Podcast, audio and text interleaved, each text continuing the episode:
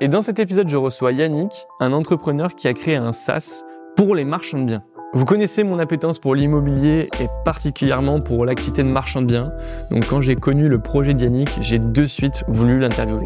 D'autant que Yannick a un super produit et qu'il a un parcours énorme avec un premier exit de sa première boîte qui est dans un tout autre domaine.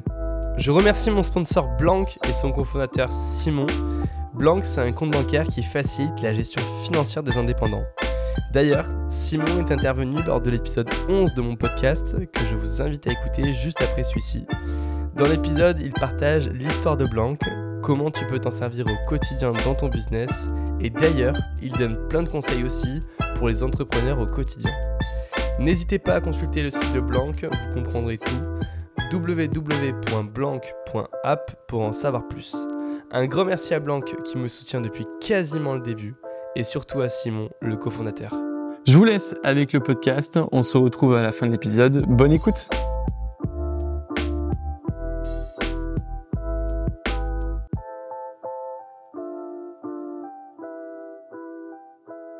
Et on se retrouve avec Yannick. Merci Yannick d'avoir accepté euh, mon invitation. Est-ce que tu peux te présenter simplement en quelques mots comme tu te présenterais à ta famille, à tes amis? Alors déjà, merci de m'avoir euh, m'avoir invité. Euh, donc Yannick, j'ai 36 ans, entrepreneur dans l'âme, papa de trois enfants, dont un dernier qui vient d'arriver, et passionné d'immobilier depuis, depuis pas mal d'années. Parfait, c'est synthétique, on a bien compris, on en parlera dans la deuxième partie de l'épisode. Euh, j'aimerais juste qu'on repart quelques années en arrière. Est-ce que tu peux nous parler de quel enfant t'étais euh, dans la période, euh, pas trop non plus enfance, mais limite adolescence, entre tes 10 et tes 15 ans? Alors entre mes 10 et mes 15 ans, alors moi j'étais prédestiné à faire une carrière dans le foot. Enfin c'est ce que je pensais du moins. Donc je suis parti en centre de formation euh, à Nancy, à Beauvais euh, pendant euh, bah, à partir de, 14 ans jusqu'à jusqu'à mes 18 ans. donc c'était vraiment ce que je voulais faire à la base. Dans ma famille, voilà, il y a des footballeurs, etc. Donc c'était vraiment mon objectif. Bon, au final ça s'est pas fait malheureusement. Donc je me suis orienté plutôt vers une carrière dans la santé. Ok, et pourquoi avoir choisi ça plutôt qu'une autre carrière dans d'autres milieux? Tu avais des prédestinations? Dans le foot? Non, bah, plutôt dans la partie ostéo, Dans la partie ostéo, bah alors, bah, je me blessais tout le temps. Donc, euh, du coup, je me suis dit que ça pouvait être, euh, ça c'était, bah, ça pouvait me permettre de d'intégrer le milieu du sport, mais via euh, via la santé. Du coup, donc donc c'était surtout, voilà, c'était l'objectif au départ. Et à part le foot et cette partie-là un petit peu ostéo, est-ce que tu avais d'autres passions? Euh, non, c'était surtout le sport. Moi, j'étais vraiment très très sportif. Je vivais euh, que que pour ça. Que pour le foot. Euh, ouais, que pour le foot et pour les copains, bien sûr. Supporter de quel club? De Paris, bien sûr. Évidemment. J'ai eu la chance. Mon oncle a joué au PSG, donc. donc ah ouais, ok. Voilà, donc, j'ai eu la chance de, de, vivre tout ça Bon, c'était il y a quelques temps, mais voilà. Et de baigner un petit peu dans ces euh, débuts du milieu professionnel qu'il peut y avoir par rapport au foot. ok. Euh, c'était quoi ton rapport avec l'argent? Alors, cette question, elle est vraiment pour qu'on comprenne est-ce qu'il a évolué par rapport à maintenant? Euh, Il y a souvent des entrepreneurs qui avaient une frustration financière importante. Est-ce que c'était ton cas? Alors, moi, j'ai pas eu de frustration financière. Franchement, j'ai eu la chance bah, d'être dans une famille. Alors, je vais pas dire qu'on était riche, mais euh, voilà, on pouvait avoir ce qu'on voulait. Euh, si j'avais besoin d'une paire de chaussures, j'avais une paire de chaussures. voilà, j'avais j'avais ma chambre avec ma télé, avec. Enfin, j'ai voilà, on était on n'était pas à plaindre, mais encore une fois, voilà, on n'était pas non plus. on avait la valeur de de l'argent. donc sur ce point, voilà, assez structuré, pas pas de manque. Ok. Et tes parents, ils étaient euh, plutôt dans le milieu de l'entrepreneuriat? Pas forcément. Est-ce que ça t'a inspiré de, faire pareil qu'eux dans leur modèle? Ou alors tu as voulu faire euh, l'inverse, euh, l'opposé? Bah, mon père, il s'est révélé entrepreneur à, à 45 ans. En fait, il a été salarié toute sa vie, commercial dans plein d'entreprises, etc.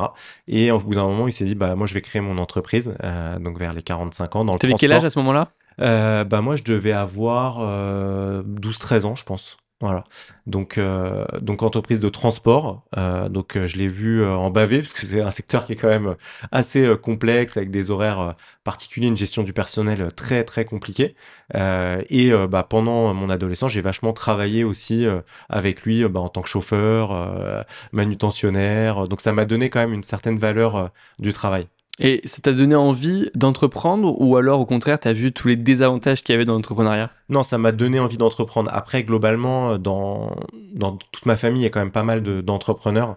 Euh, donc dans le transport, euh, beaucoup. Donc ça m'a quand même, voilà, dès le départ, je savais que je voulais pas être salarié, euh, que je voulais monter mes propres entreprises et pouvoir, bah voilà, faire un peu ce que je veux et pouvoir développer des choses. Ça, C'était vraiment, dès le départ, c'était clair pour moi. Ça marche. Tu fais quoi comme étude supérieure quand tu te rends compte que bon, ben, le foot, c'est, c'est pas fait pour toi finalement d'avoir une carrière professionnelle? Tu fais quoi comme étude supérieure et jusqu'à où tu vas? Bah, Du coup, je me retrouve à 18 ans au moment de passer le bac. Euh, et là, je, bah, je savais pas trop quoi faire du coup.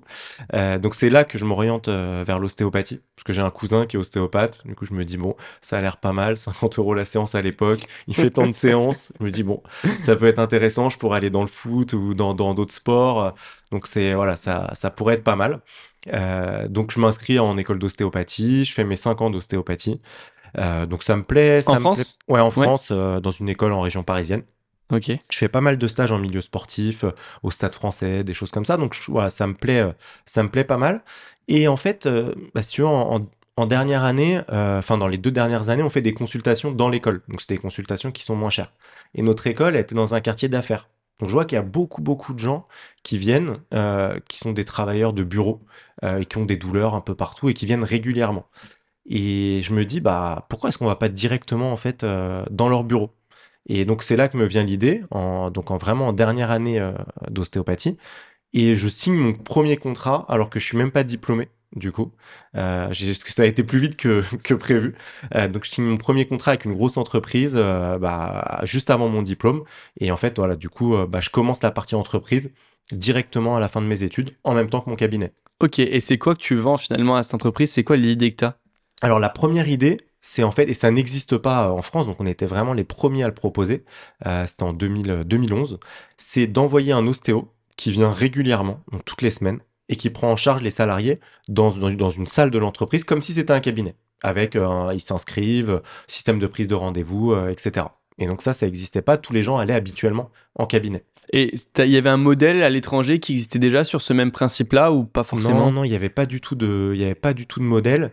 Mais en fait, moi, je me suis dit, voilà, en fait, quand on voit en cabinet les gens, ils, ils, ils peuvent jamais venir la journée parce qu'à l'époque il n'y avait pas le télétravail, c'était beaucoup plus compliqué de s'organiser. Donc ils demandaient que des rendez-vous le samedi ou alors ils, ils y allaient pas du tout. Et c'est en plus une période 2011, euh, l'ostéopathie ça, ça vient d'être reconnu en 2018, mmh. donc 2008 euh, pardon. Donc c'est vraiment tout récent, ça prend, y a, ça prend un, certain engouement. Euh, et dans les entreprises, on parle de plus en plus de problèmes liés aux douleurs des salariés. Donc voilà, je me dis c'est le, le bon moment. Au début, pas facile du tout, euh, puisque c'est tout nouveau. Et donc, euh, bah, toutes les entreprises, ça leur faisait un peu peur. Euh, donc, les premières entreprises qui nous ont fait confiance, c'est des entreprises américaines, notamment Google, chez qui on a intervenu en fait dès le, dès le départ. Euh, et ça, ça nous a donné un bon coup de boost euh, en termes de crédibilité, en termes de communication, etc. J'imagine que le bien-être au travail, c'était pas encore euh, aussi répandu que aujourd'hui ça l'est bah, sur LinkedIn où c'est même une thématique qui est les, plus abordées en thématique, etc. Le bien-être au travail, le salarié au centre de la société, etc. comment tu as fait pour faire, même peut-être pas du lobbying, mais pour le faire comprendre aux employeurs que ça peut être intéressant et qu'il peut y avoir une répercussion financière parce que c'est ce que regarde l'employeur. Hein, très très compliqué au départ, très très compliqué. Les deux premières années, euh, donc on avait euh, on avait quelques grands comptes, donc on avait la Fnac, on avait Google, euh, voilà, on avait on avait quatre cinq boîtes comme ça qui tournaient bien, mais quand même très compliqué. Et 2013, on a, on a sorti en fait une nouvelle chose, c'est qu'en plus des consultations, on a proposé aussi de la formation. Donc toujours les mêmes ostéopathes, qui venaient euh, et qui faisaient euh, du coup des formations sur les postures. Et en fait, ça, si tu veux, en, France, c'est dans le code du travail. Tu es obligé, à partir du moment où tu as des salariés, de les former sur les postures de travail. C'est euh, obligatoire. Je savais même pas. ok. Voilà. Et en fait, ça se faisait beaucoup, mais avec des formateurs entre guillemets lambda. Et nous, on a apporté le concept. Voilà, nous, nos formations, c'est des ostéos. Et là, poum, ça a explosé. Ok. Voilà. Et là, ça a été vraiment le, bah, le, ce qui nous a fait connaître. Et en fait, après, une fois que tu rentrais dans l'entreprise par la formation, bah, tu, pouvais placer la partie consultation. Et c'était beaucoup plus simple. Ça marche. Qu'est-ce que quel engouement ça prend cette société-là euh, euh, Tu euh, es à côté ostéopathe aussi avec dans ton propre cabinet. Comment ça se passe sur l'évolution de ces deux activités? Bah, du coup, le cabinet, donc je l'ouvre aussi directement à la fin de mes études. Euh, donc je vais pratiquer pendant deux ans euh, dedans, où j'arrive à cumuler les deux. Euh, mais au bout de deux ans, quand la partie formation commence vraiment à, se développer, euh, c'est plus possible parce qu'on commence à recruter des salariés, euh, on a de plus en plus d'ostéopathes à gérer. du coup là, c'est bah, j'arrête complètement la, partie ostéopathie et je me consacre vraiment. Alors je faisais du coup moi au départ beaucoup de formation pour les premiers clients, c'est moi qui intervenais énormément. et après sur la partie commerciale, toute la gestion, la gestion de l'entreprise, des salariés, etc. C'était quoi le modèle financier de, de l'entreprise? C'était des euh, ostéopathes en freelance qui venaient euh, pour vous et que vous placiez finalement dans les euh, différentes sociétés, euh, qui vous facturaient, etc. Enfin bref, ils prenaient une part de, de, ce que vous allez facturer. Ou alors c'était des ostéopathes salariés de votre boîte. Comment ça fonctionnait? Uniquement du freelance. Parce qu'en fait, si tu veux, c'est sur la partie formation, c'est quand même très euh, cyclique. Euh, donc, tu as des périodes fin d'année euh, où là, tout le monde veut faire des formations. mai, juin aussi. Mais après, bah, le début d'année, c'est très calme. Milieu d'année, très calme aussi. Du coup, tu peux pas. C'est très compliqué d'avoir des salariés. Donc, dans la formation, il y a vraiment très peu d'organismes qui fonctionnent comme ça. Et surtout que nous, notre, ce qu'on vendait, c'est que les ostéopathes, du coup, étaient avaient aussi leur cabinet. Et ça, c'était obligatoire. Parce que c'était leur valeur ajoutée, c'est qu'ils sont en cabinet libéral et en plus de ça, ils veulent se diversifier et vont faire de la formation. Donc nous, on s'occupait, on facturait directement des forfaits jours à l'entreprise et l'ostéopathe nous refacturait euh, derrière. Une part de la prestation. Ok, ça marche. Il y avait d'autres. Euh, enfin, un autre modèle économique, il y avait d'autres sources de revenus pour cette société-là, ou c'était plutôt que la partie service et euh, formation Uniquement la partie service. Qui est, qui est déjà très ouais, bien. Non, non, uniquement la partie service. Euh, sachant que ça va très vite puisque tu es obligé, dans, comme je t'ai dit, tu es obligé de former tous les salariés. Donc on avait des contrats avec des, des, grosses structures dans la grande distribution où on pouvait former 4-5 000 personnes dans l'année, mmh. donc par groupe de 10. Donc tu vois, ça fait tout de suite du volume euh, important. Et nous, c'était notre force, c'était de pouvoir intervenir vraiment sur toute la France, sur des gros groupes. Donc on a fait des projets où le même jour, on avait 100 ostéopathes qui intervenaient euh, bah, sur toute la France. Ouais, c'est énorme. Ouais, ouais non, c'était du. Des prestations. Euh... On avait 1500, à la fin, on était à 1500 ostéopathes euh, qui travaillaient euh, régulièrement euh, pour nous. Ok, génial. Et cette activité-là, elle s'est terminée finalement il y a quelques années. Comment ça se termine? Alors, elle s'est terminée en fait récemment, l'année dernière, puisque j'ai revendu la société il y a, il y a 4 ans. Euh, un très gros groupe euh, américain euh, qui est en fait leader mondial sur les accessoires de, de bureau, donc tout ce qui va être repose-pied, bras porte-écran, bureau assis debout, toutes ces choses-là, qui voulait avoir la partie produit et la partie service. Donc je reste pendant trois ans pour accompagner euh, la transition.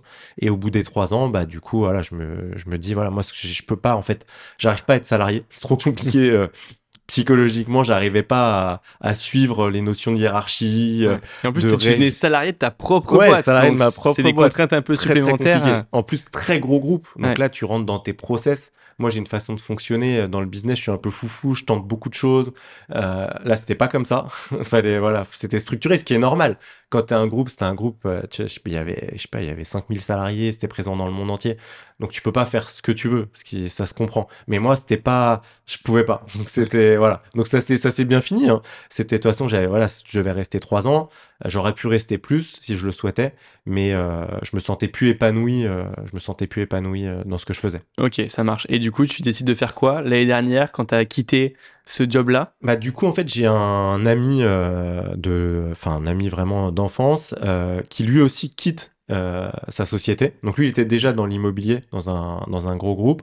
Il quitte sa société aussi et on échange et on se dit, bah, ça serait peut-être le moment de se lancer. Moi, je faisais déjà beaucoup d'immobilier auparavant, lui aussi. Et donc, on se lance tous les deux en assos sur du marchand, mais en mode industriel. Ok. Voilà. Donc, c'est-à-dire Bah, faire beaucoup d'OP, en fait, euh, on en faisait chacun une ou deux par an de notre côté. Ouais. Et là, on se dit, bah voilà, on va accélérer. Euh, on est tous les deux, on a tous les deux un peu d'argent. Euh, on va pouvoir, euh, on va pouvoir aller plus vite. Donc, du marchand de biens, c'est quel type d'opération que vous lancez? Comment vous financez? Tu dis principalement, j'imagine, en, en fonds propres. Et comment ça se passe? Vous visez quoi comme type d'opération avec travaux euh, Alors vraiment, on n'est pas très sélectif au départ sur le, sur le, les types Tout ce qui est d'OP. rentable. Tout ce qui est voilà, tout ce qui a une bonne renta, on prend. Euh, donc on fait bah, pas mal en région parisienne. Après, t'es quand même, euh, parce qu'en fait, nous, on fait région parisienne, petite couronne. Euh, T'es quand même limité. Tu les, les détachements de terrain et tout, t'en as pas non plus euh, tant que ça. Donc, c'est beaucoup de réno quand même. On a des super équipes de travaux, etc. Ce qui nous permet d'avoir des, des, bonnes, des bonnes marges. Donc, beaucoup de réno d'appart, des terrains avec permis déposé euh, qu'on revend comme ça. Euh, donc, c'est surtout, voilà, ce, c'est surtout ce type de, de projet-là. Des flips assez rapides quand ouais, même. Ouais, ouais. Ok, On ça essaie marche. d'être assez rapide et on se fait financer. Alors, on, on fait financer plutôt avec la banque. Avec la banque. Ouais, on, Mhm. on essaie quand même de, de diluer, parce qu'à Paris, tu as la problématique quand même que même un petit, un petit appart, euh, tout de suite, euh, ça te, ça t'entame Ça ton. coûte cher, ouais. Ça coûte cher, donc, euh, donc tu es obligé de, de passer, euh, t'es obligé de passer par de la banque. Ouais. Ok. C'est pas trop difficile le marché parisien? Euh, c'est un c'est peu un- difficile, ouais. c'est un marché où il y a beaucoup de monde, j'ai l'impression, et où ils attaquent des marges euh, assez basses, Mm. euh, parce que c'est un marché qui est très très liquide, très demandé. Euh, comment tu l'appréhendes?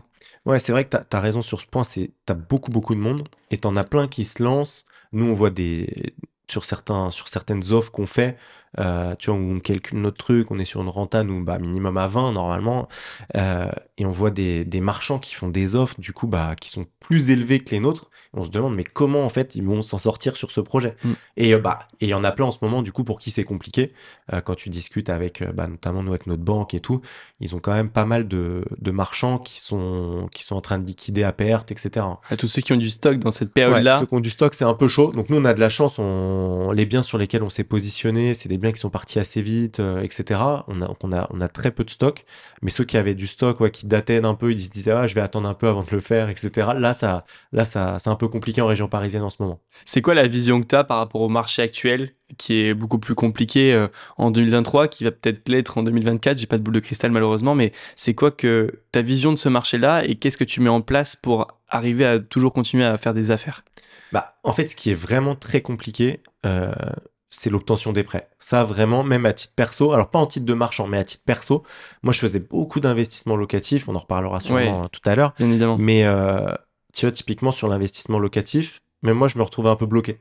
Parce qu'avant, ça, on calculait pas pareil le taux d'endettement, euh, ça a complètement changé, et qu'au final, aujourd'hui, bah, si tu regardes, tout le monde est entre guillemets surendetté, et plus personne peut investir. Et, euh, et ça, c'est un vrai problème. Quand tu vois les actualités en ce moment, il y a une grosse actualité là sur euh, une entreprise qui faisait du locatif euh, qui voilà va pas très bien parce qu'en fait les gens n'arrivent plus à avoir de prêts. Et c'est ça qui complexifie. Au final, c'est la revente qui est compliquée. Donc, faut vraiment que tu aies des biens aujourd'hui qui soient nickel. Tu peux plus te permettre d'avoir un bien mal exposé ou avec du bruit. Parce que sur le marché, bah, tu vas en avoir d'autres qui seront parfaits et du coup, le tien, tu n'arriveras jamais à le vendre au prix que tu veux. Parce qu'il y a une grosse baisse de la demande, Ouais, il y a une grosse baisse de la demande. Franchement, euh, c'est. même sur le secteur parisien? Ouais, ouais, ouais. Ok. Ouais, c'est, nous, on le voit des- sur des apparts à Paris, d'amis, euh, etc. C'est des trucs qui partaient dans la journée. Aujourd'hui, t'as pas d'appel. C'est hallucinant. Incroyable. Et Ouais. est-ce que avec euh, les JO 2024, donc euh, les JO euh, à Paris, tu penses qu'il va y avoir, ça va refaire un petit, une petite montée Tu crois en, en cet événement-là ou pas du tout? Moi, j'y crois pas trop. euh, Parce que là, ce qui se passe, c'est que du coup, bah, tout, plus personne veut louer son appart. Enfin, ça bloque un petit peu au final Le le, marché, ouais. le marché. Euh, tout le monde annonce des, des locations, enfin des prix de location records, etc. Mais est-ce que ça va vraiment être ça? Euh, Et puis, c'est, on est sur une période de 15-20 jours aussi. Donc, c'est pas non plus, OK, en locatif, tu vas gagner un peu sur 15-20 jours. Mais bon, c'est pas non plus. euh, Non, c'est clair, c'est pas sur ça que tu fais ton chiffre d'affaires à Voilà. l'année. Mais juste pour te dire, à titre comparatif, ce bien-là, là, donc il y, a, il y a deux chambres euh, dans, dans le bien dans lequel on tourne, il est à 280 euros la nuit. Ouais. Nous, dans cette période actuelle, il est bien placé dans Paris, tu connais Ouais, bien puisque c'est un très secteur euh, que, tu, que tu travailles beaucoup, tu m'as dit. Euh, il est à 1500 euros euh, Pour la les JO? nuitée pour les JO, ouais. Et Ouais. ils ont plus qu'une semaine de libre, quoi. Donc, euh, je Ah me suis dit, waouh, c'est- impressionnant, impressionnant, quoi. ouais. Franchement, les budgets sur lesquels ils ont réussi à mettre. Donc, ils vont faire un super mois, peut-être un mois où ils faisaient normalement Ah euh, oui, et que c'est 5-6 000 euros de chiffre d'affaires, ils vont peut-être faire euh, ouais, dans- 20. euh, 20, 25, 30 peut-être euh, pour eux, tant mieux. Mais euh, c'est pas sur ça qu'il faut Mm. tout miser. Mais par contre, est-ce qu'il va y avoir un impact économique global où il va y avoir des investisseurs étrangers qui vont venir J'espère. sur Paris? Non, tu- mais par contre, tu t'y crois pas trop. Si, si, si, si, franchement, bah, j'ai- en tout cas, je, le- je le souhaite parce Ouais. qu'il faut que le marché reparte, ça serait bien vraiment pour tout le monde.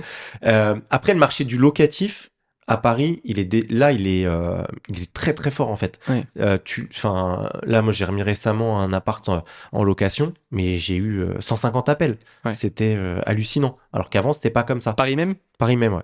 Paris même, c'est de la folie. et toute la journée, en fait, les gens, ils cherchent. C'est incroyable. Comment t'as mis le pied dans l'immobilier? Par quoi t'as commencé? Alors, comment j'ai commencé Avec mon cabinet. En fait, euh, je me suis dit, mais pourquoi je paye 1000 euros de loyer tous les mois euh, pour mon cabinet, alors qu'en réalité, je pourrais l'acheter et que les 1000 euros, bah, c'est mon crédit. Euh, donc en fait, j'ai commencé comme ça par un petit cabinet dans le 94 à Limay Brévan, donc ville que personne ne connaît. mais j'avais trouvé un super truc dans du neuf au départ. Donc et ce que j'ai fait, c'est que j'ai donc j'avais ma salle et donc j'ai fait trois salles et les deux autres loyers du coup couvraient le prêt. Donc c'est comme si moi j'avais pas de prêt en fait, enfin j'avais pas de, de loyer. Donc c'est comme ça que j'ai commencé. Et, euh, en plus c'est de la création de richesse, donc c'est énorme. Énorme, ouais. ouais, ouais. Donc, euh, donc voilà. Et après, moi, ma femme, en fait, c'est au moment où je me suis mis euh, donc avec, en couple avec ma femme. Et elle, elle, elle était dans sa famille, il faisait déjà pas mal d'IMO. Il y avait pas mal de marchands. Et elle, elle avait aussi acheté directement son premier appart qu'elle avait revendu avec une plus-value. Donc je me suis dit, oh, l'IMO, ça peut être, ça peut peut-être être pas mal. Et donc c'est comme ça que, que je me suis lancé. Après, on a acheté direct notre résidence principale aussi. Et au final, j'ai jamais loué, moi, d'appartement à part pour mon cabinet au départ. Mais sinon, j'ai jamais loué euh, d'appartement. Tu as toujours du coup acheté, revendu, donc fait des, des allers-retours, comme on dit, en, en, résidence principale. Tu as fait aussi un peu de locatif? Ouais, pas mal de locatifs. Du coup, euh, bah, alors au départ, j'avais acheté un tout petit appart bah, juste à côté. Du coup, celui-là, je l'ai gardé. Euh, je l'ai mis en locatif. Donc, j'ai deux petits apparts aujourd'hui de 30 mètres carrés qui sont en, qui sont en locatif. Et après, c'est surtout les. J'ai fait beaucoup de cabinets médicaux. J'ai une dizaine de cabinets médicaux. Donc, c'est des 50, entre 50 et 70 mètres carrés des rez-de-chaussée, premier étage. Où tu fais pas mal de salles? Ouais, pas, enfin pas mal, 3-4 salles par, euh, par local et avec des professionnels du coup qui sont euh, qui s'installent dans les dans les locaux. En, en locataire, tu as combien de rentabilité sur ces produits-là? Comment tu les sources? Comment tu mets en location? Ça dépend vraiment en fait. Euh, du, tu vois, tu prends, j'en ai un dans le deuxième, j'en ai un dans le douzième. Les rentas elles sont complètement différentes. Une salle dans le deuxième, ça se loue 1700 euros par mois. Euh, une salle euh, dans le, dans le 12e, ça va être 1100. Une salle dans le 20e, c'est plus 900. Euh, et à Limay Brevan, c'était 500, 600 euros. Donc en fait, c'est après les par rapport au prix, en réalité, tout ce qui est région parisienne, c'est à des rentas qui sont beaucoup plus élevés. Parce que quand tu cherches un appart dans le deuxième, là, tout de suite, tu te fais, tu te mm. fais exploser. Donc ta renta, elle est pas on va dire, elle est pas exceptionnelle, mais elle, reste quand même bonne. Tu es toujours sur du 7-8%, donc tu es quand même sur des, sur des bonnes rentas. 7-8% à Paris, c'est quand même assez exceptionnel. ouais, c'est quand même exceptionnel. Et donc, comment tu les sources ces biens-là? Est-ce que tu fais les travaux euh, pour que ce soit clé en main fini un petit peu euh, au locataire? Est-ce qu'il fait des travaux lui-même? Il aménage son Non, non, c'est vraiment, tu, tu, livres un truc euh, clé en main parce que tu as quand même pas mal. C'est la, la, petite contrainte en fait du, du médical, c'est que tu as quand même des contraintes d'accessibilité. Donc ça, c'est le côté, il faut que tu trouves un local rez-de-chaussée premier ou premier avec ascenseur. Euh, donc ça, c'est la petite contrainte avec des portes grandes, euh, des couloirs assez grands. Et après, tu refais tous les travaux à l'intérieur systématiquement. Donc tu as quand même un coût, euh, un coût travaux. Et tu livres en fait bah, une presta clé en main avec une salle d'attente qui est faite, juste les salles qui sont vides. Et le professionnel, lui, derrière, et ben, il, va, il va meubler sa salle et s'installer. Ok, génial. Et donc, tu as revendu aussi des cabinets comme ça, en fait, ou avec des rentabilités, avec déjà des. Non, je les, je les ai tous gardés. Tu les as tous gardés pour l'instant Ouais, ouais, ils, sont tous, ils sont tous pleins. Et voilà. Et c'est rentable, donc euh, peut-être pas les vendre non. tout de suite. non, non, pour l'instant, en tout cas, pas pour l'instant. Ça marche nickel. Écoute, on en vient un petit peu sur ton expertise finalement de, marchand de biens. Euh, est-ce que tu peux nous dire l'expérience que tu as eue avec euh, donc, ton associé dont j'ai oublié le prénom? Pierre Benoît. Pierre Benoît. On peut dire Pierre, c'est tout le monde. Tout le monde simple. Ouais. Tout le monde l'appelle Pierre. Pierre, bah écoute Pierre, c'est quoi votre expérience dans la partie marchand de biens Quel nombre d'opérations vous avez fait, etc. Est-ce que tu peux nous en parler un petit peu plus avant de parler de Mabrikimo Ouais. Bah déjà, on a tous les deux notre expérience passée où on a fait pas mal, pas mal d'OP euh, ensemble. Donc là, ça fait un an. Euh, donc on est sur une dizaine d'opérations. Euh, comme je t'ai dit tout à l'heure, plutôt des apparts en réno, des terrains avec des permis, des divisions, des choses comme ça. donc on commence à avoir voilà pas mal, pas mal d'expérience. Après moi j'ai pas mal d'expérience bah, en gestion, gestion d'entreprise, etc. Donc ça ça m'aide aussi communication. donc ça ça m'aide, ça m'aide pas mal. Euh, et du coup, bah, en fait, on, s'est dit, on veut vraiment aller plus vite sur cette partie marchand, développer, développer. Euh, mais pour développer, il faut aussi des outils. Et en fait, on a regardé ce qu'il y avait sur le marché. Et en fait, on, c'est quoi cette histoire? Il n'y a rien du tout, en fait, qui existe. Alors, tu as des logiciels de promoteurs, mais qui coûtent une fortune et qui sont pas du tout euh, adaptés. Et tu as des logiciels d'investissement locatif. Et pareil, c'est pas du tout adapté pour l'activité de marchand. Là, on s'est dit, mais en fait, comment, comment on va faire? Parce Mm. qu'on vient tous les deux de boîtes où en fait, c'était très quand même standardisé. On avait mis en place beaucoup de choses, lui comme moi, dans nos propres euh, entreprises. Et euh, en fait, on se disait, mais comment on va suivre nos projets? Et on a vu que là, bah, on se marchait un peu dessus sur les tableaux Excel, sur le Drive, t'as mis le doc, non, j'ai pas mis le doc, il est où? On le retrouve plus. Euh, on s'est dit, il nous faut absolument un outil. Donc au départ, on s'est dit, on va se développer un petit truc pour nous. Et après, on s'est dit, bon, allez, on se lance dans l'aventure euh, et on développe vraiment une vraie solution euh, pour les marchands, et du coup, qui s'appelle euh, Mabrikimo. Ok. Et du coup, c'est quoi Mabrikimo Alors, Mabrikimo, du coup, c'est bah, un logiciel, euh, donc une plateforme SaaS de gestion d'activité euh, du marchand de biens. Donc, c'est une plateforme où tu peux vraiment gérer ton projet de A à Z, euh, donc de la visite jusqu'à la revente, même la commercialisation, je pourrais t'en parler après, et qui te permet bah, bah, vraiment de suivre toutes les étapes, donc notaire, urbanisme, ton financement, toutes les étapes du marchand pour avoir de la data, du reporting euh, et pouvoir être sûr de rien oublier euh, quand tu fais tes projets. Ok. Et par rapport finalement à, à- est-ce que vous êtes déjà des concurrents dans votre domaine?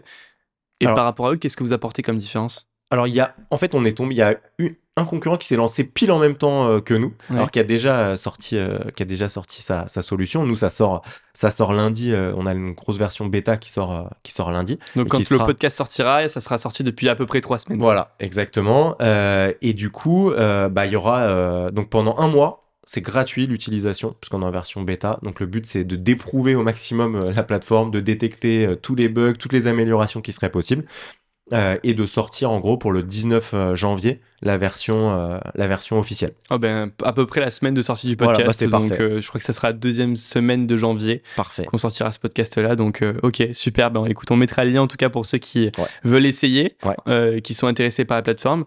Et donc du coup, c'est quoi finalement tout ce que vous apportez en plus que n'apporte pas une solution euh, Moi, j'utilise le Drive par exemple pour mes opérations de marchand.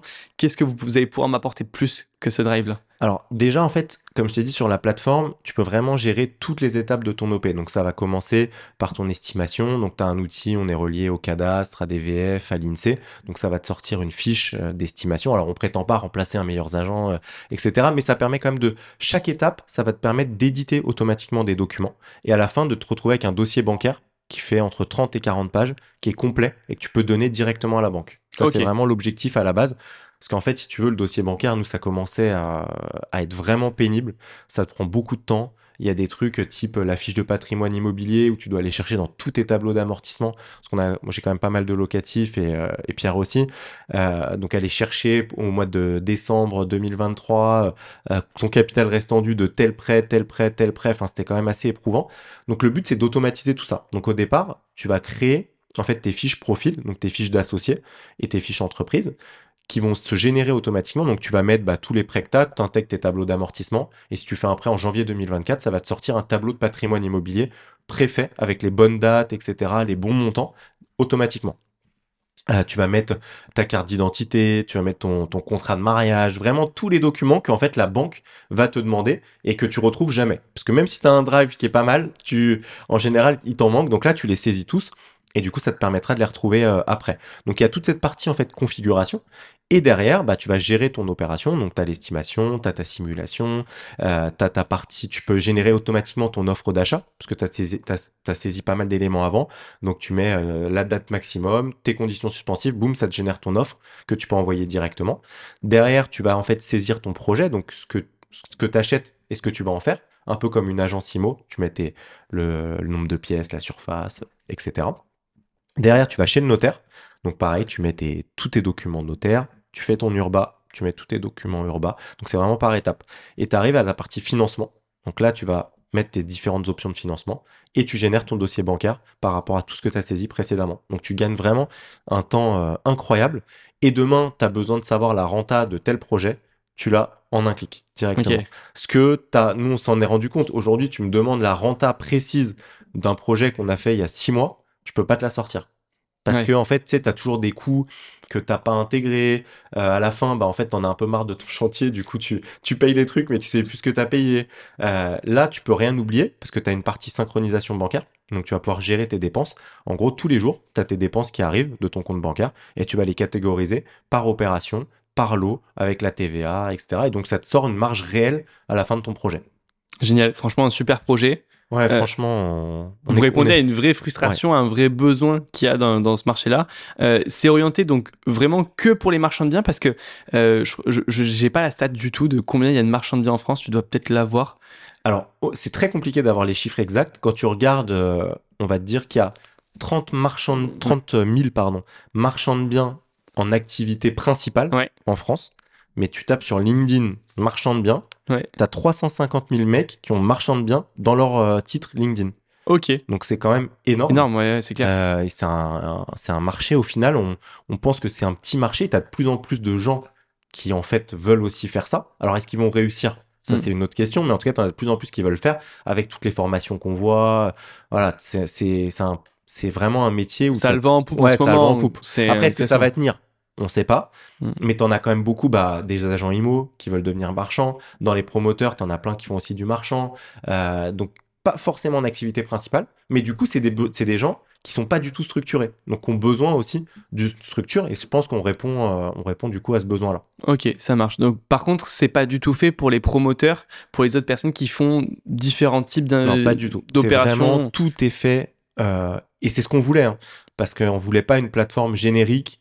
On voulait une plateforme dédiée marchand de biens. Mm. Et du coup, tous les partenaires qu'on associe dans cette plateforme, ils seront aussi, c'est aussi des partenaires qui sont vraiment spécialisés sur le marchand. Ok. Et on vient à la question fatidique du prix. À quel montant vous avez mis l'abonnement finalement à votre SaaS? Donc en fait, il y, a deux, il y a deux offres. La première, elle est gratuite. Donc là, elle te permet de suivre ton projet. Vraiment, tu peux faire ton projet de A à Z.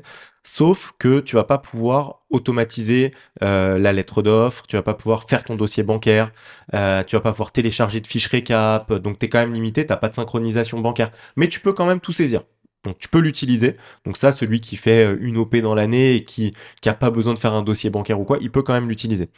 Et après, tu as l'offre du coup pro, donc là qui est à 39 euros euh, hors taxe par mois, ou 390 euros hors taxe l'année. En gros, tu as deux mois, t'as deux mois offerts. Il n'y a pas d'engagement. Donc tu peux résilier d'un mois sur l'autre si ça te te convient pas. Ça, ça on voulait aussi, c'est un point important. Nous, notre objectif, c'est pas de bloquer les gens. C'est pas de leur dire voilà, on t'engage euh, sur un an, euh, t'es bloqué, c'est fini. Si ça te plaît pas, tu pars. C'est à nous de faire le travail pour que ça te plaise et que tu restes. Donc on a toute une roadmap avec plein de nouvelles fonctionnalités qui vont être qui vont être hyper intéressantes. Mais du coup, on voulait rester sur un prix vraiment accessible. Et quand tu regardes par rapport à toutes les prestats qu'a besoin d'un marchand, que ça soit le comptable, euh, que ça soit l'assurance, bah en fait, c'est le poste le moins cher que tu auras. Et qui te permettra au final, avec tous nos partenariats, de gagner de l'argent, puisqu'en fait, on négocie pas mal de choses sur les partenaires pour être plus compétitif euh, sur, les différentes prestations. Ok. Co- comment vous l'avez créé le SaaS? C'est-à-dire qu'il n'y en a aucun de vous deux qui était tech? Non, aucun de nous deux n'est tech. Alors moi, je suis quand même euh, très digital, parce que Ok. dans, donc dans, mon, dans mon ancienne boîte, j'ai mis en place pas mal de choses, notamment, euh, on avait mis en place toute une plateforme de formation en ligne qu'on a créée de A à Z qui a, qui a, car- qui a cartonné. Euh, donc du coup, je suis très à l'aise avec la partie euh, digitale, mais après, je, je, je développe pas. Donc là, on passe par, euh, par des agences qui nous font le développement, mais en tout cas, c'est nous bah, qui, qui vraiment avons conçu tout le, tout- toutes les briques, tous les, tous les éléments. Ok. Pourquoi ma Briquimo Pourquoi ma brique Pourquoi Alors, le nom? Tu sais, je me fais tout le temps en plus un peu charrier euh, là-dessus. Mes potes, ils, disent Mabrouk, Mabroukimo. euh, non, Mabrik, en fait, c'est. euh, alors, déjà, c'est hyper dur de trouver un nom euh, C'est dans l'IMO. quand on, on se lance dans C'est l'immobilier, très, il y a très, très tellement dur. de choses. IMO, déjà, il y a tout le monde qui a, qui a IMO. Enfin, c'est vraiment, c'est vraiment très, très dur. Euh, donc, pourquoi Mabrik euh, bah, En fait, c'est le marchand. Quand tu regardes, en fait, c'est. Il doit être hyper complet, le marchand.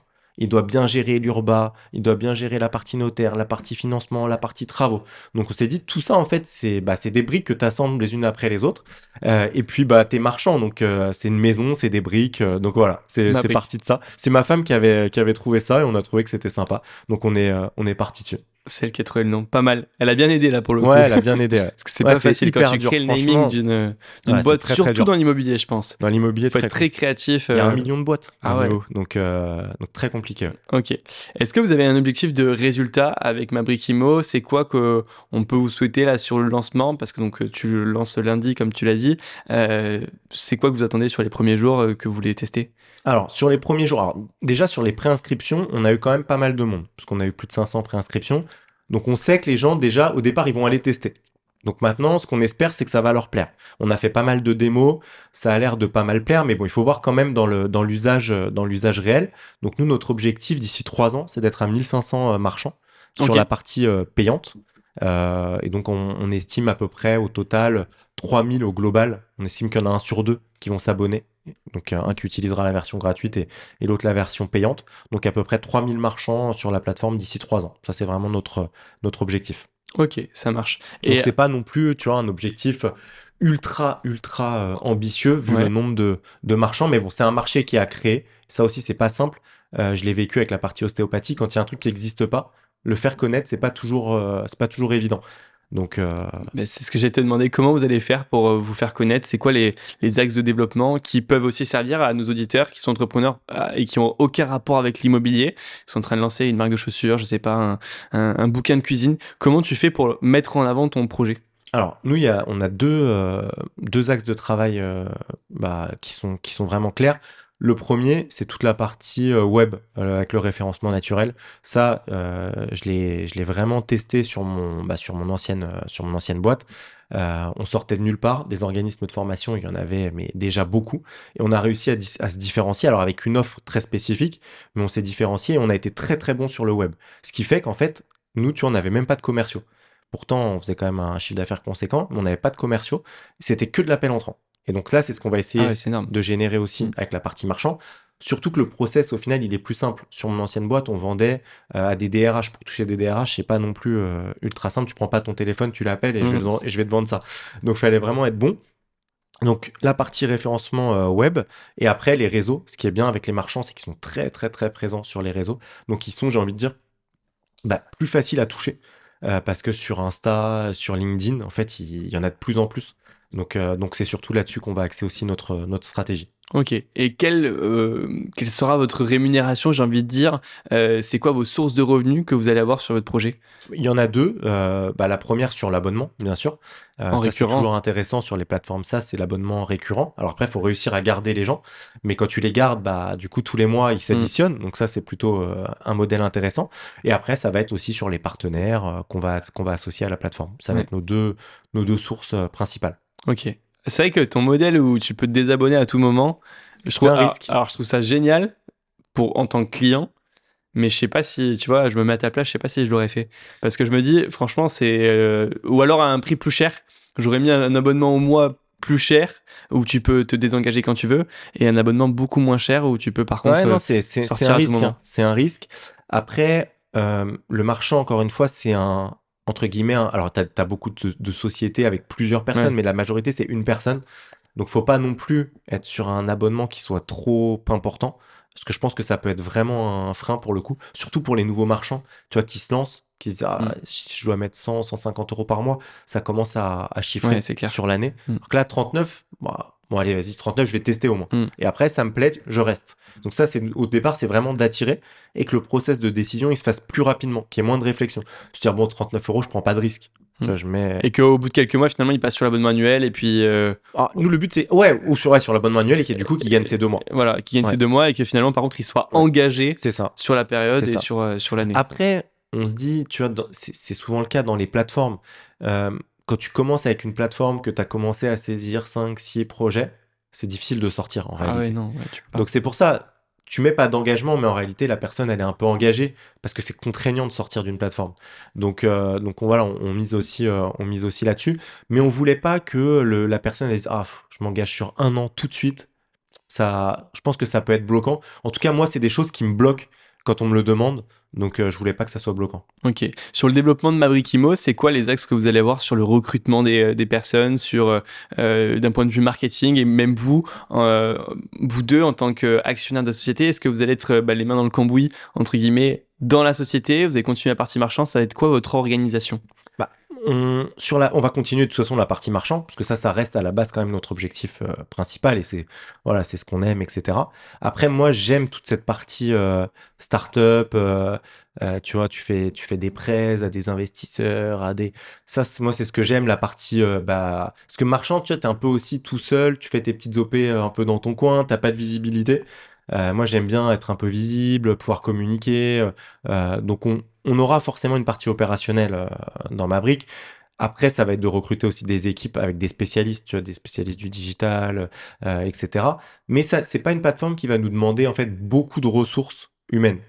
Donc ça, c'est moi, c'est ce que je voulais aussi par rapport à mon, ma précédente expérience où ça demandait, on avait 30 personnes euh, en interne et en gestion, ça devient, ça commence à être lourd. Euh, donc moi, je veux éviter au maximum euh, Le- le- d'avoir des salariés, etc. T'as eu des mauvaises expériences par le passé Pas des mauvaises, mais c'est, j'ai l'impression que c'est de plus en plus difficile de manager aujourd'hui. Ouais. Euh, les gens sont de plus en plus exigeants, tu vois, sur le télétravail, sur le bien-être au travail, etc. Donc ça devient quand même de, de plus en plus, de plus en plus complexe. Et puis, bah, en fait, c'est gérer les problématiques de tout le monde. Donc, plus t'as de monde, plus moi j'ai du mal à, à vraiment, dé- je sais que c'est un gros défaut, mais à déléguer à 100%. Du coup, bah, plus j'ai de monde, plus je regarde ce qui se passe et plus en fait j'ai envie de refaire les trucs et tout. Donc, euh, donc non, je veux pas me relancer dans une, dans une usine à gaz. Ok, ça marche, nickel. Euh, sur la partie marchand de biens, sur euh, toi, si on repart sur cette partie-là, c'est quoi que tu vas mettre en place sur 2024 Alors sur 2020, bah, ça va être de faire encore plus de projets. Ouais. Euh, plus de projets. Ce qui est intéressant, tu vois, c'est qu'avec la plateforme, au final, on se fait pas mal connaître, même auprès des autres marchands. Et du coup, bah, en fait, on vient nous solliciter aussi un peu spontanément sur certains projets. Euh, donc ça peut nous permettre aussi de, de se développer. Et surtout, ça va être de pouvoir euh, attaquer des plus grosses opérations. Parce qu'en fait, quand tu es sur le, en région parisienne, tu vois, quand tu es jusqu'à 1 million, 1 million 5 d'OP, bah là, tu as tout le monde qui est là. Quand tu dépasses les 1,5 million, 2 millions, tu as quand même beaucoup moins de monde et tu as des marges qui sont aussi euh, plus importantes. Donc ça va être d'essayer de passer bah, sur, ce stade, sur, ce, sur ce stade de grosses OP.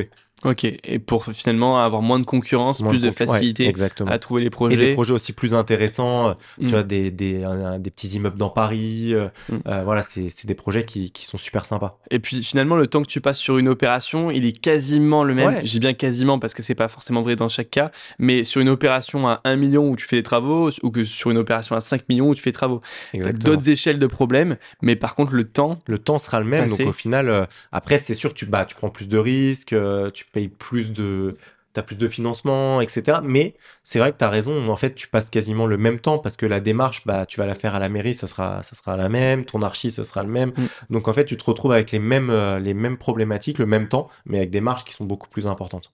Ok, c'est marrant dans ton profil de dire que bah, tu peux être entrepreneur et faire des projets qui sont quand même ah, immenses, des gros projets euh, sur Paris, etc., avec des marges quand même hyper Mm. correctes, et qu'à côté, tu as pris le temps, alors que tu, en plus tu viens d'être papa, etc., de monter un projet comme ça, Mabrikimo, euh, qui est un SaaS, qui euh, il y a un risque que ça ne fonctionne Ouais, pas, bah, etc.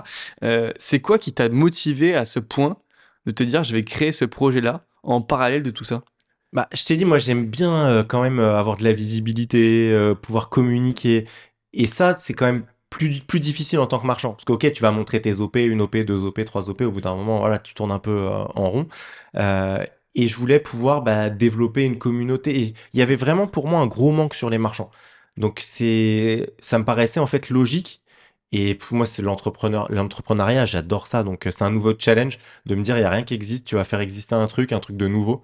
Euh, donc, c'est vraiment un challenge au final euh, excitant, tu vois. Plutôt perso, euh, de Ouais, dire ouais, ok, ouais. il va y avoir un truc. C'est ça. Bah De écoute, dire, tu pars de zéro, potentiellement, ça peut devenir un gros truc. Donc, c'est, ça serait cool. Génial, parfait. J'ai deux dernières questions pour euh, clôturer ce podcast.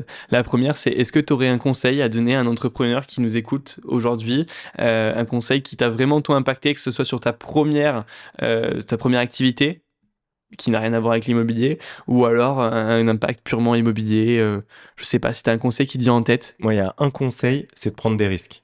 C'est vraiment, je pense que en entrepreneuriat, que ça soit dans l'IMO ou dans n'importe quel domaine, si tu prends pas de risques, tu pourras jamais réussir. C'est pas possible. Parce que en fait, c'est, bah, tu vois, dans l'IMO, il y a des OP, euh, tu, tu- en fait, personne n'y croit. Il y a toi, tu crois. Bah, en fait, faut, si tu es tout le temps en train de dire, ah ouais, mais là, il y a ça qui peut mal se passer, il y a ça qui peut mal se passer, les chiffres, je suis un peu limite et tout. En fait, tu fais jamais d'OP. Et tu as plein de marchands, hein. ils analysent euh, 5000 dossiers dans l'année pour faire euh, une OP, tu vois. Ouais. Euh, parce qu'en fait, il y a toujours un truc.